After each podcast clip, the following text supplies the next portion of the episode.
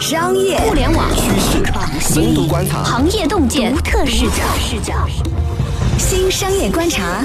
和你聊聊商业圈里的那些事儿。本节目由三十六克高低传媒联合出品。大家好，欢迎收听新商业观察，我是老马马金南。我是三十六克的深度报道主编杨轩。嗯，轩轩呢？最近呢，我注意到一点啊，那就是这个创业圈儿哈、创投圈儿再次的这个躁动了起来哈。嗯，这个点燃干柴烈火的这个引线呢，就是区块链。对。然后徐小平老师刚刚发了一个公告，他先是在呃真格的自己的那个 CEO 的一个微信群里面号召大家说，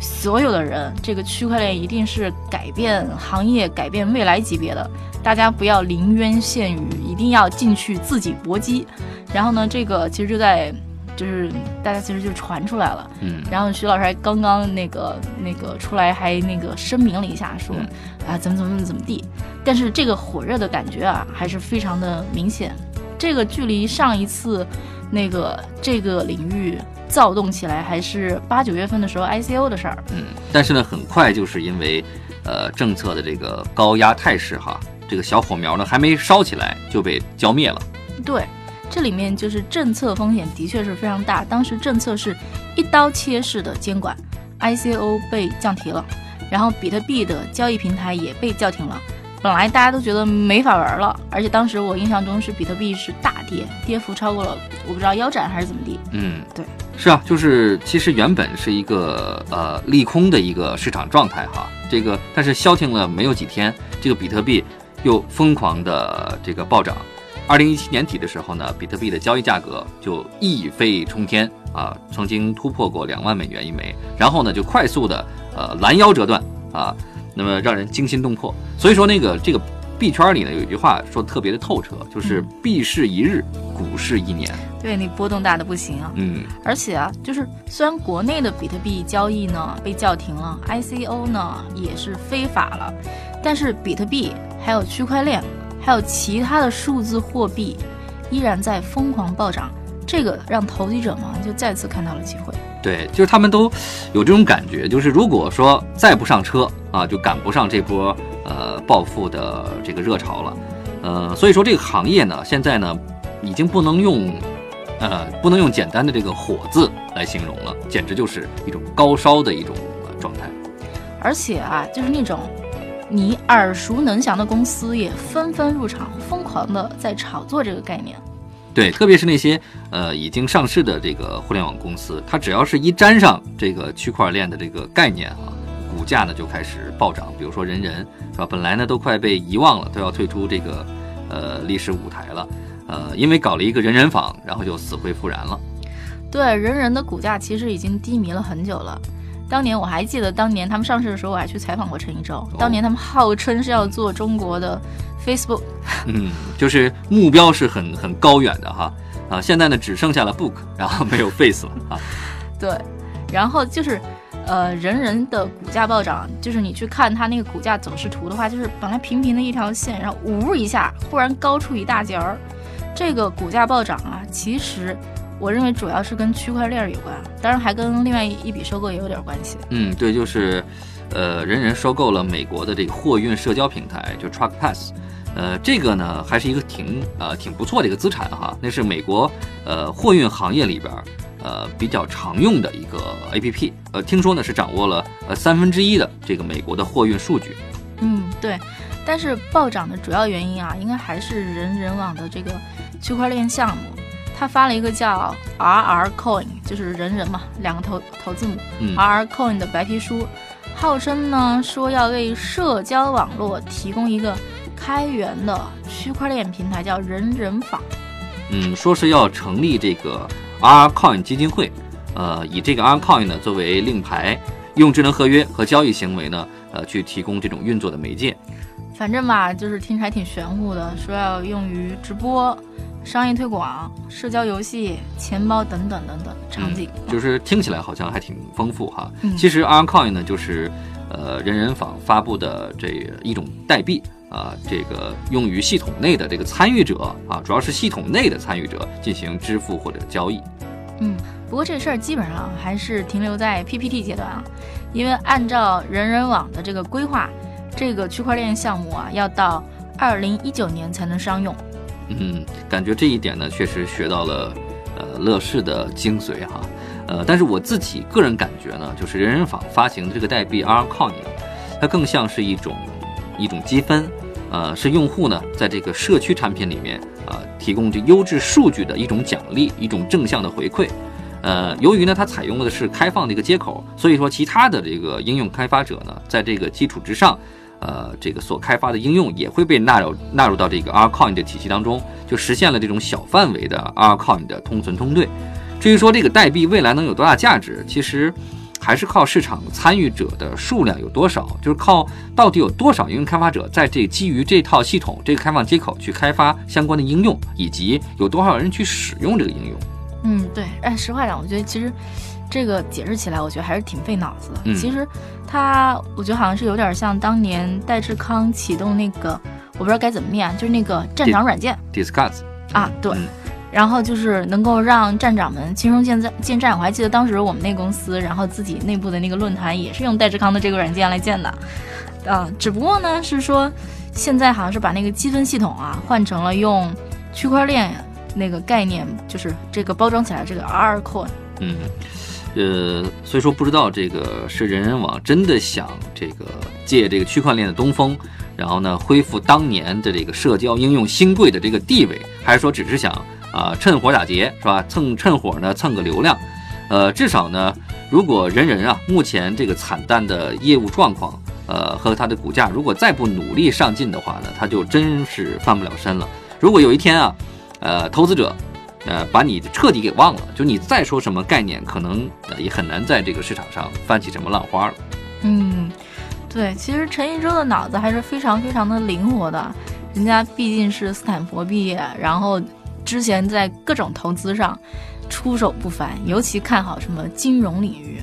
极其擅长资本运作哈。极其就是大家都说你呃那个老陈那个做投资还是有一手的，所以你看，我觉得其实他这个这一次这个 R coin 还有它的那个股价这个波动啊，其实我觉得还是有那么一点资本运作的意思，就是涨了，然后很快又跌下去了。其实从它的机构的持仓比例来看，其实一七年的十一月开始，先是机构那个增持人人网，然后呢，这个股价飙升啊，它主导者主要是那个散户，但而不是机构。然后涨之后呢，机构呢就开始减仓，然后呢就是在这个感觉好像是有一点点像那种短期炒作割韭菜啊。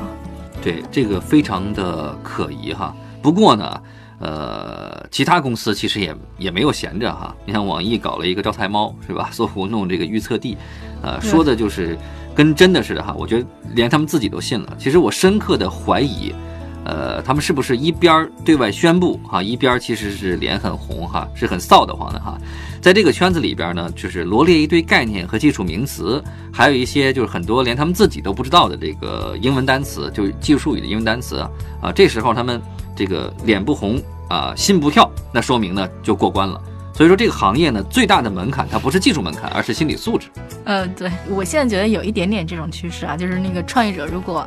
自己的项目要是和区块链不沾边呢，都不太好意思出来打招呼。但是啊，话说回来，我今天那个刚听腾讯的人说，其实吧，即使是这种大公司，他们也有区块链的技术在应用在自己的产品里，只是他们没有出来讲。嗯，还有那些耳熟能详的名字啊，什么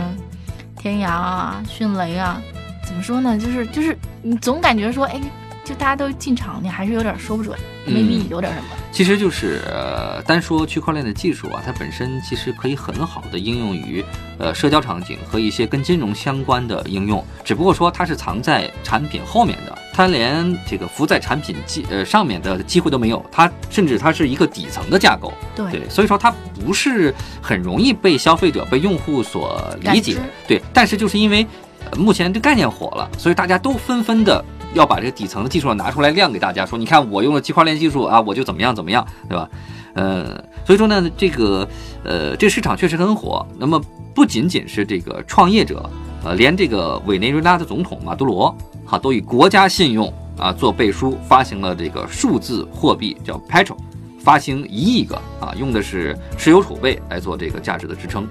好像不只是委内瑞拉吧，好像还有其他的小国，尤其是那种通胀非常严重的这种小国。津巴布韦哈，对对对，就是在那个国家那个总统在那个号召着大家用那个区块链数字货货币来作为法币。然后呢，反正也算是国家用国家信用背书，号召全民持有数字货币，我觉得也算是开了先河了。嗯，所以说这个小国家就是小国家哈，思路都特别的清奇。对，就接下来就大家就应该是不讲互联网加了，应该讲区块链加了。嗯，对。所以说现在我估计啊，在这个呃创业的各种论坛呢、咖啡馆里边，目前提到的这个最高频的词汇啊，最高频词汇，呃，估计都就是区块链了。一个个呢，这个兴奋的脸上都写满了区块链这个这个大生意。嗯，但是大家兴奋归兴奋啊，你其实特别实在的去看的话，其实，在区块链这个领领域里面，其实还看不到太多能够实际落地的应用，大多数都还是概念，就是所谓的这个。共识机制、智能合约，这个真的能在实际应用的领域里面，比如说能怎么改造什么金融行业啊，或者其他行业啊，这还有点未知。就一切都还是在概念这个状况下，大家只是说现在很多人有信心，相信说，哎，未来可以被改变。嗯，对，所以说，呃，其实很很多投机者入场哈，那么投机者他其实不是太关心这个区块链应用。呃，能到什么样的一个层级，能到什么样的一个领域，或者能改变人类的生活，他只是关心自己能不能呃赚到钱啊！我相信这些投机者呢，呃，甚至是呃已经比较严谨的一些投资者，就是他都没有搞明白区块链到底是怎么一回事儿，因为确实它是有一定的技术门槛的，有点难懂的。然后呢，不懂呢就涌入到了这个代币市场。呃，我之前呢还偶尔看看那些数字货币的这个价格的走势图、波动图，但现在其实。确实是懒得看了，因为不断有新的这个代币出来，如果你不仔细研究的话，根本就搞不清楚，就是每个代币，呃，它到底什么样的一个背景。而且你像最近呢被炒得很热的这个瑞波币，它从去年的十二月初到现在，它整个的涨幅达到了百分之一千四百，对吧？特别吓人，是吧？更吓人的是，瑞波的这个创始人，他个人的啊，我是说账面资产啊，已经超过了谷歌创始人拉里·佩奇和呃甲骨文的创始人，达到全球。呃，第五名了，呃，一入币圈深似海，从此呢看钱就都不是钱了。对，嗯，解释一下，这个瑞波公司呢，它其实是想取代现有的金融体系里的那个跨行转账的这个服务架构，然后呢，它这个是使得瑞波币成为一个大型的金融公司持有的全球性的储备货币。然后重新整合外汇市场，他们是这么一个逻辑啊。嗯，所以就是因为你想这个概念一讲，真的我觉得还是挺 sexy 的。嗯，然后它就其实已经取代了以太坊，嗯，成为仅次于比特币的市值第二大的加密货币了。不过呢，这个因为涨特别快啊，尽管瑞波币的这个创始人啊，身家好像已经六百亿美元了，是吧？嗯，而且还特别帅，长啊，是吧？嗯，长挺帅的。哎呦。但是他这个资产其实这么多钱不太具备流通性。我印象中他好像持有超过百分之五十一还是百分之六十几多大比例的一个这么大比例的瑞波币。他如果把手里的瑞波币都变现的话，比如说兑成美元，嗯，那就这就像什么？这就像我们经常 A 股经常讲嘛，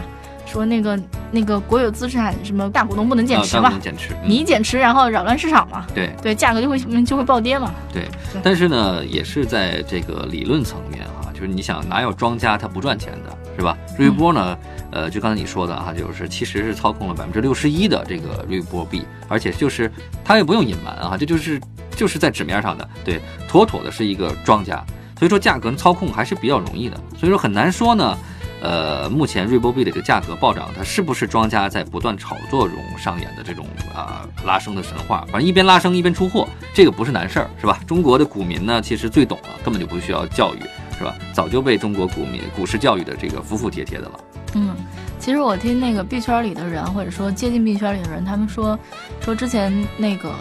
这个 ICO 啊，这个币都是这样的，就是，呃，那个发行者，然后跟那个鼓吹者都先谈好。嗯。然后呢，就是说你要发一个币，你手里先准备三千万人民币，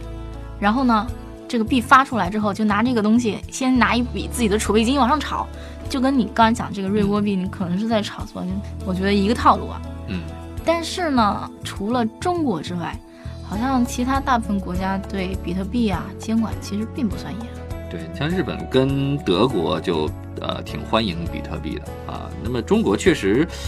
对数字货币不太友好，确实是不太友好。而且中国好像那个政策还在不断的加码。最近是有新闻，政府说在清退在中国设立的比特币矿场。嗯，确实是因为呃，但是政府呢，它叫做这个有效引导哈，这个也要引导这个 用词比较讲究。对，就是好像从来没有说清退这个词儿，就是有效引导市场去退出这个矿场啊这个领域。嗯，因为其实现在大家。还在讨论一个事儿，就是说，比特币挖矿啊，说其实这东西还挺消耗能源的。那个，因为嗯，你用那个机器，然后用算力去不停的去计算嘛，多少大概其就是一个矿场好多好多机器得消耗挺大的电力。所以呢，这个在嗯那个投入更多算力的这个状况下，就大家其实渐渐已经发现到了说。这个电力能源的消耗也在不断加剧啊，然后政府好像对这事儿还挺忧心的。嗯，确实是因为有一个挺吓人的数据，就是有一个专家突然间窜出来说，分析一下目前这个电力消耗情况，就按照目前的这个呃挖矿消耗电力能源这个基础情况去做分析的话，如果保持这个速度去发展下去。呃，大约到二零二零年的时候，比特币生产它的这个耗电量将会和目前啊，就指的是目前当前全世界的总用电量持平。这个判断呢，是不是准确？其实我们不太知道，因为它具体怎么算出来的，我们我们不知道这个算法哈。毕竟只是个预测，但是呢，也能从这个某种层面上能够看到说，呃，比特币的挖矿给全球已经比较紧缺的能源状态带来很多的影响。对，没错。其实我们之前都知道嘛。开矿场的人，他们一般矿场都会设在，比如水电站啊、风电站啊，或者是反正什么电站的边上啊。嗯。而且中间有些人其实挺神通广大的，比如可能他们能通过一些什么渠道，拿到更便宜的电力，就是其实省出来的全都是利润。所以呢，就是说这个电力啊，比如它不经过国家的输配电网络，它可能是直接从电厂，然后从这儿拿电。当然有的可能是，比如说像风电，它可能因为。电压变动很高啊，然后它不能直接进入那个，比如国家电网的这个网络里，它可能有一部分是那样的，但是也有一部分可能，对吧？我们也不知道这个私下有什么交易，反正就是明显吧，就是你比特币矿场变成了用电大户，嗯，这个明显好像不太不是国家鼓励的这个方向啊。嗯，对，其实，呃，比特币矿场呢，如果说，嗯，它从电厂啊，如果直接去采购电力的话呢？呃，很明显，它侵犯的是电网公司的利益。那么中国呢，只有两家电网公司，一家是国家电网，一家呢是南方电网。这两家公司呢，掌握了中国输配电的这个命门，而且呢，它还没有竞争对手。因为呢，这是在中国市场经济体制改革进入深水区之后，它仍然存在的一种垄断行为，而且很难去消除掉。央企虽然说。呃，垄断了很多国计民生里的这个重要的领域，但是它还是还是有竞争的，就是央企之间它是有竞争的。比如说电信领域是吧？移动、电信和联通，哪怕就是说发电这个领域啊，纯发电，我不说电网啊，发电领域也有这个五大发电集团是吧？华能、华电是吧？大唐、国电和中电投，呃，他们其实也是要要要竞争的，要竞争上那个网嘛，上电网嘛，配电的网络嘛。就唯独电网这行业是需要，它是按照这个。省份跟区域划分的，它其实有各自的这个疆域，互相根本就是没有竞争，所以说它是天然的，而且没有办法被突破的一种垄断形式。对，没错，就是你你这样，你去直接从那个电厂，然后拿电，然后你不经过电网，不过这么一道手啊，可能还是侵犯了电网公司的利益。而且最近有一个那个挺有趣的新闻是讲什么，说因为大家意识到说比特币那个矿场。消耗了特别多的电能。嗯有人出来说，哎，我要通过那个收集人体的热能，嗯，然后去给那个比特币矿场去供电。嗯当然，你说这真的是不是能变成一个现实？因为他们那个还还我还看了那个图，就是嗯那长得很像那个。呃，《骇客帝国》里面就是那个人嗯躺在一一个机器里，然后很多嗯什么管子，就那种啊。呃，但是我觉得就是其实好像大家算了算账，说你通过那个去嗯搜集的话，其实很难有足够的电力去给这个矿机，然后去供电。但是呢，说这么干那个人是想提醒大家，我觉得有点像一个行为艺术，嗯，提醒大家说，哎，比特币挖矿其实是非常消耗能源的。嗯，而且呢，如果他那事儿真能成哈，那他其实是要强烈依赖什么技术呢？就是无线的电力转换的这种呃能力，就是说我的嗯电力通过空气或通过电波或通过什么方式，我我我去传输，你总不能像对背根线对吧？而还有就是，如果他要真那么干能成了，别挖矿了，这个技术掌握在手里边，你还挖什么矿？对，大家纷纷留言说，这就叫躺着挣钱。对对对，其实说了这个这么多跟电有关的事情啊，就是，呃，我还是想提醒各位注意一点的是啊，就这次整顿市场的这个就是实际的啊，最后这个召集人是谁呢？是这个，呃，互联网金融风险专项整治工作领导小组，对吧？那么大家不要以为一听小组啊，就好像这个就他们没有权利是吧？就好像就特别 low 的一个部门。不，在中国叫小组都挺有权利的。非常厉害。那么有一个提醒大家记，就是当然大家可能都没有赶上啊，就文革时期有个什么中央文革小组，叫小组的，没有，对吧？那是 哈哈，大家懂的是吧？所以说这个小组呢，它背后呃关心的什么？它真的不一定是呃居民用电是吧？冬季采暖的问题，这个我觉得它真不一定关心的这个啊。实际在关心什么？我相信呢，啊，比特币圈里边啊，之后币圈里面投资者，你心里是要有点数的。互联网金融风险嘛，金融风险嘛，对吧？对好，今天呢，我跟轩轩啊，从呃比特币说起啊，聊到了区块链，聊到了代币啊，包括像瑞波币这样的呃波动非常剧烈的啊新的代币，以及在这个市场里面啊形形色色的参与者，以及在背后有哪些呃不为人知的一些故事啊。今天呢，我们就先聊到这儿。嗯，呃，也欢迎大家呢去下载三十六氪的 app。三十六氪呢现在新开了一个区块链频道，我们也算是与时俱进哦。嗯，